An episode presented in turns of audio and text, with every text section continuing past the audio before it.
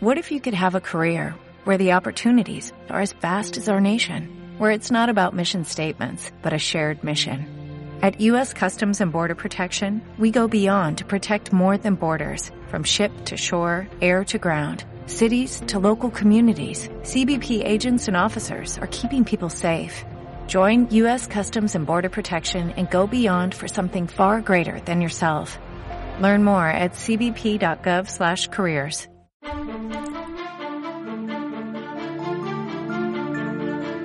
Estás escuchando Historias de Droids and Druids, donde narramos y radioficcionamos relatos de la revista y otras historias. En este episodio os traemos Fin de línea, un relato de Celia Corral Vázquez, narrado por Elena Torrón.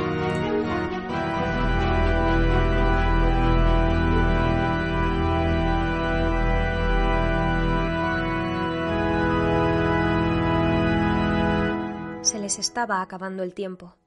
Las letras, los símbolos fonéticos y los caracteres AIR bailaban ante sus ojos, saliéndose del papel como espectros semitransparentes que flotaban en círculos. ¿Cuántas horas llevaba sin dormir? Zala agarró la taza sin mirar y dio un sorbo, pero a sus labios solo llegó un pozo frío de café. ¿Se sabe algo de la cámara de mando? preguntó, sin levantar la vista de las letras bailantes. Atinó encontrar un posible sentido a un fragmento de la transcripción AIR, Soltó la taza y anotó la frase rápidamente en uno de los márgenes de la hoja de traducción. Umi no ha vuelto todavía. Le llegó la voz de Galian desde detrás de su nuca. Nadie diría que tampoco había dormido en los últimos días, a juzgar por la energía ansiosa que desprendía en sus palabras. Ya casi lo tengo. El final se me está resistiendo. Nadie parecía entender lo difícil de la tarea que le habían asignado. No comprendían lo complejo que resultaba traducir un idioma extraterrestre, apenas basado en el lenguaje escrito, del que apenas se conocía base ni escritura, y del que se habían destruido la mayor parte de los ya de por sí escasos registros de su alfabeto. No era un trabajo que se pudiese hacer deprisa, a contrarreloj, y bajo la presión de saber que una posible masacre planetaria dependía de ello. Era un trabajo que debía hacerse con pies de plomo, y Zala se sentía avanzar dando tumbos. Aquellas alturas no estaba segura de no estar cometiendo errores garrafales que deformasen la intención del texto, porque aquel texto no tenía sentido. El eco grave de un balazo se abrió paso en su memoria. Zala agitó la cabeza y gruñó. Céntrate, vamos. Se oyeron pasos precipitados entrando en la sala, y la voz estrangulada de Umi resonó contra las paredes. Farclar ha dado la orden de saltar hasta Ir. Zala ahogó una maldición y se secó el sudor de la frente con la mano sin levantar la vista de los papeles. Si el capitán iba a aproximar la nave a la órbita del planeta, le bastaría con dar la orden a la base armada y empezarían a disparar sin contemplaciones. Nunca había visto la reducción nuclear de un planeta. No era algo que quisiera llegar a presenciar. ¿Y los generales están de acuerdo? preguntó, intentando continuar con su trabajo mientras hablaba. Los generales han intentado disuadirlo. No continuó pero no hizo falta. Ese han intentado hablaba por sí solo. Puto Farclar.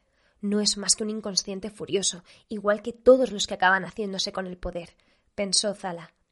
Inconscientes furiosos rodeados de buenos consejeros. Diles que esperen, que solo me faltan unas líneas por traducir. Rápido.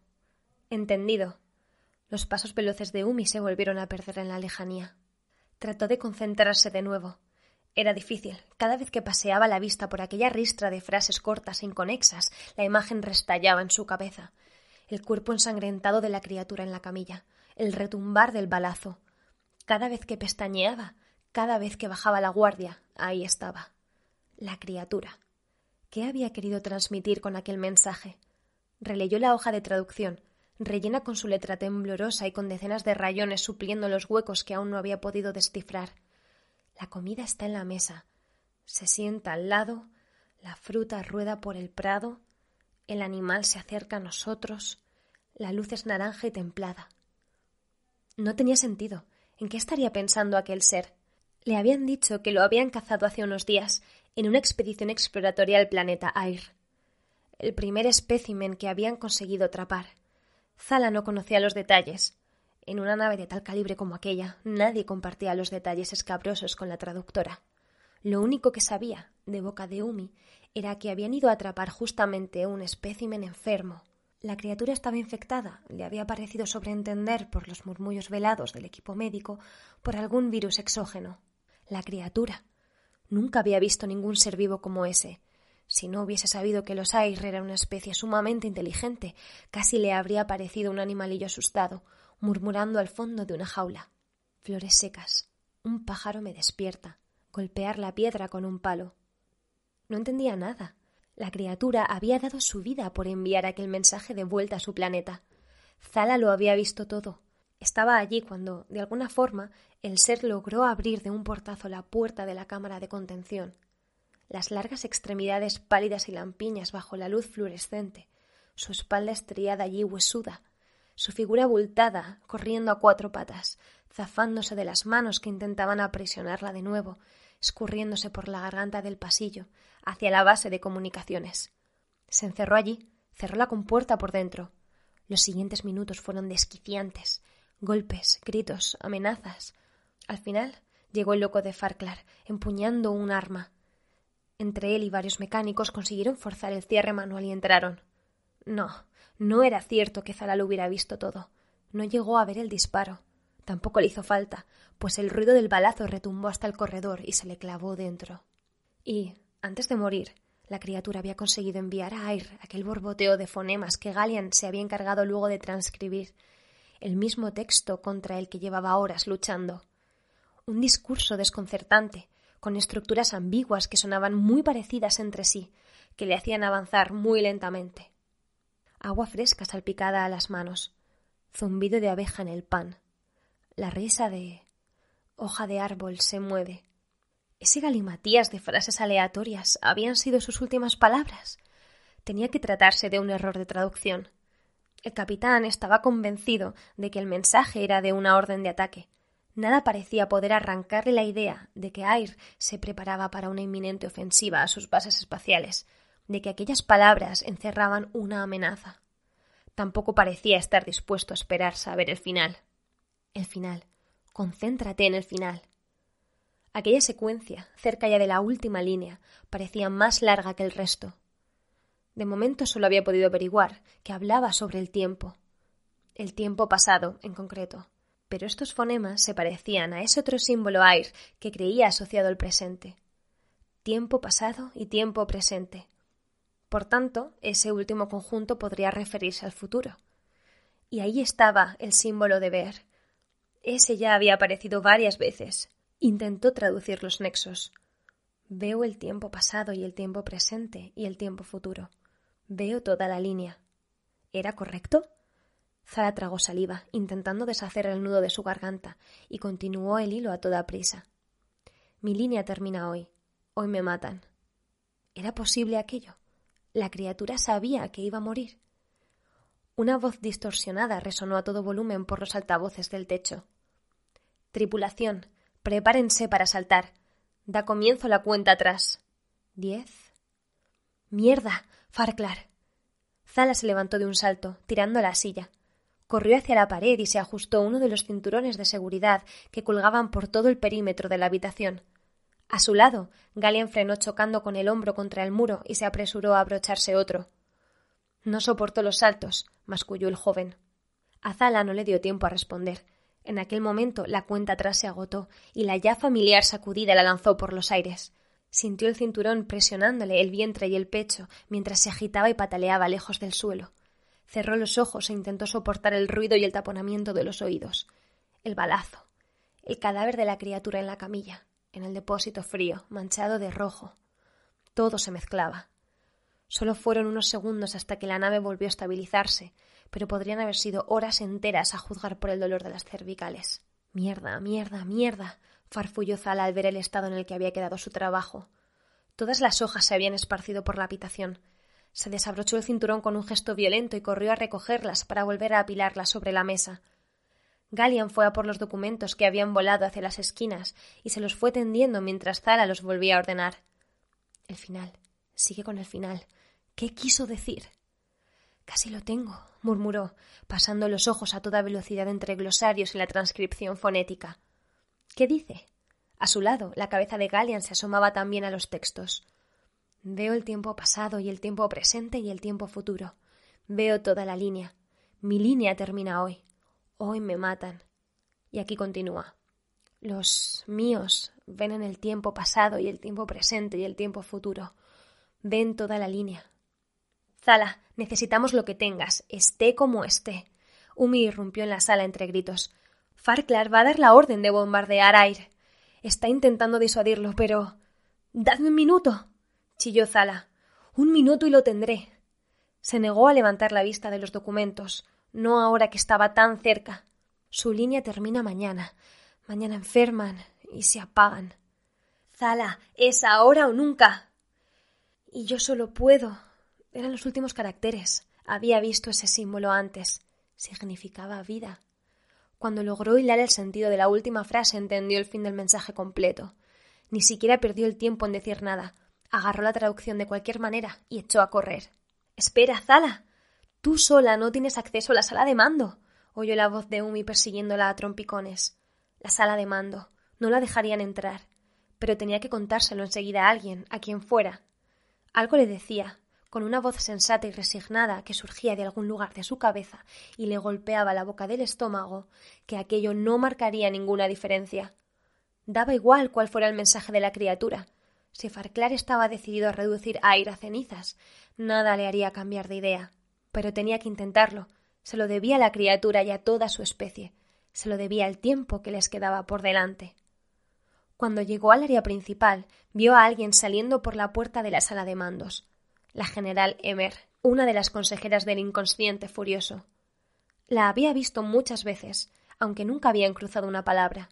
Si no podía llegar hasta Farclar, lo intentaría con ella. El mensaje no era una orden de ataque, exclamó Zala al llegar junto a la general, sin ser capaz de modular el volumen de su voz. Se detuvo e intentó recuperar el aliento. Oyó unas zancadas apresuradas. Galian y Umi la alcanzaron y frenaron a su lado. ¿Cómo? balbuceó Emer sorprendida, pero ella la interrumpió para repetir. No es una orden de ataque. Soy la doctora Zala, traductora. Tengo la traducción del mensaje que envió el espécimen. La criatura no estaba pidiendo refuerzos. Ni siquiera estaba pidiendo ayuda. Todavía jadeando, le tendió la hoja. Era un poema. Envió un último poema a su planeta. Un silencio denso y pesado cayó sobre ellos. No la estaba creyendo. Nadie la creería en aquellas circunstancias. Ni siquiera Galean o Umi, con los que había trabajado codo a codo, intervinieron para respaldar sus palabras. Observó a Emer, que comenzó a leer en diagonal los garabatos deformes de su puño y letra. Entonces la general levantó la vista de nuevo hacia ella. Explíquese, exigió. Allí estaba, una oportunidad para hablar, una esperanza. Las últimas líneas lo dejan claro, dijo, agradecida. Esas últimas de ahí. A riesgo de posibles polisemias, la intención del mensaje queda clara. El virus no había infectado únicamente a nuestro espécimen. Es una pandemia AIR. La especie entera se muere, y lo saben, de alguna forma pueden verlo. Zala era consciente de que toda esa información sería difícil de digerir, pero tenía que intentarlo. Tenía que hacerle ver la importancia de aquel poema, de la inmensidad que estaban a punto de perder. Al final, justo al final, continuó ante la mirada atónita de Emer. Lo último que la criatura dijo fue y yo solo puedo agarrar trozos de vida y lanzarlos en la última línea. Eso es lo que hizo durante todo el mensaje. La criatura intentó plasmar pequeños momentos de sus vidas, de su mundo. Intentó plasmarlo porque sabía que ya no quedará nada. Eso fue lo que quiso decir a su planeta antes de morir. Se dio cuenta de pronto de que había empezado a llorar, así que se secó las mejillas con la manga sin dejar de hablar. ¿Sabe qué acabo de aprender hace tres minutos, comparando esos viejos archivos? Que en air, línea y canción se dicen de la misma manera. Emer no dijo nada, no decía nada, Solo asentía en silencio. Por favor, suplicó Zala, no disparéis. No hay necesidad. En eso estamos de acuerdo, dijo al fin la general, impasible. Y lo cierto es que ese testimonio concuerda con los datos que acabo de recibir de las últimas expediciones en Air. ¿Qué datos? Se ha estimado que, desde la expedición anterior, la densidad de población ha disminuido alrededor de un 46%, un 46% en seis meses, Creíamos que se trataba de algún error de cálculo, pero ahora. Hay que comunicárselo enseguida al capitán Farclar, intervino Umi. Esto cambia las cosas. Farclar ha sido destituido de su rango. Zala frunció el ceño, desconcertada. ¿Destituido? ¿Cuándo? Cuando dejó de atender a razones. Emer giró la cabeza un momento, como dando a entender que no quería seguir hablando del tema. Luego miró de nuevo a Umi e indicó Sargento, necesito que convoque una reunión urgente en media hora con el equipo de mando y de laboratorio. Ustedes también, doctores, dijo, abarcando con una mirada a Zala y a Galian. Necesitaremos su experiencia, probablemente. Umi no hizo preguntas, simplemente asintió y se marchó a paso ligero. Zala no estaba tan conforme. Todo estaba sucediendo demasiado deprisa, demasiado difícil de asimilar. ¿Puedo preguntar para qué nos necesitarán en esta ocasión? inquirió. ¿Usted qué cree, doctora? Para poder entender a quienes estamos curando, sentenció Emer, agitando la hoja de traducción. Tenemos muestras del espécimen y del virus y el mejor equipo científico de todas las bases humanas. Lo que no tenemos es tiempo, así que hay que ponerse manos a la obra. Si no le importa, me llevo esto. Nos vemos en media hora. Apenas tuvieron tiempo de componer un gesto de saludo antes de que la general se marchase del área principal, dejando tras ella un silencio solo interrumpido por el zumbido de los reactores. El eco del balazo y la imagen de la criatura muerta se dispersaron de la mente de Zala como vapor. Cerró los ojos un instante, aliviada, y dejó que el peso de cansancio le calase por fin en los huesos. Oyó a Galian suspirar. Ha estado cerca, dijo. Muy cerca. Pero se acabó, de momento. Se te ve muy agotada. Llevas casi dos días trabajando sin apenas parar. Ese nivel de estrés volvería loco cualquiera. Ve a descansar, Zala. Yo te excusaré en la asamblea. Abrió de nuevo los ojos y tomó aire. No, aún no era momento de descansar. Mejor vamos a por otro café en esta media hora, ¿de acuerdo? Así desconectamos un rato antes de la reunión. Como prefieras. Todavía quedaba mucho por hacer. Su línea aún no había llegado al final, y aprovecharía hasta el último verso para tratar de alargarla de los aires.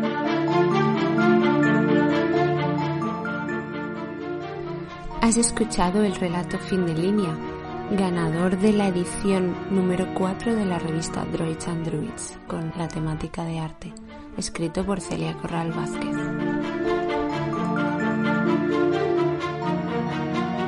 Y para escuchar más historias, síguenos en arroba droids en Twitter, Instagram y en druidsandruids.com.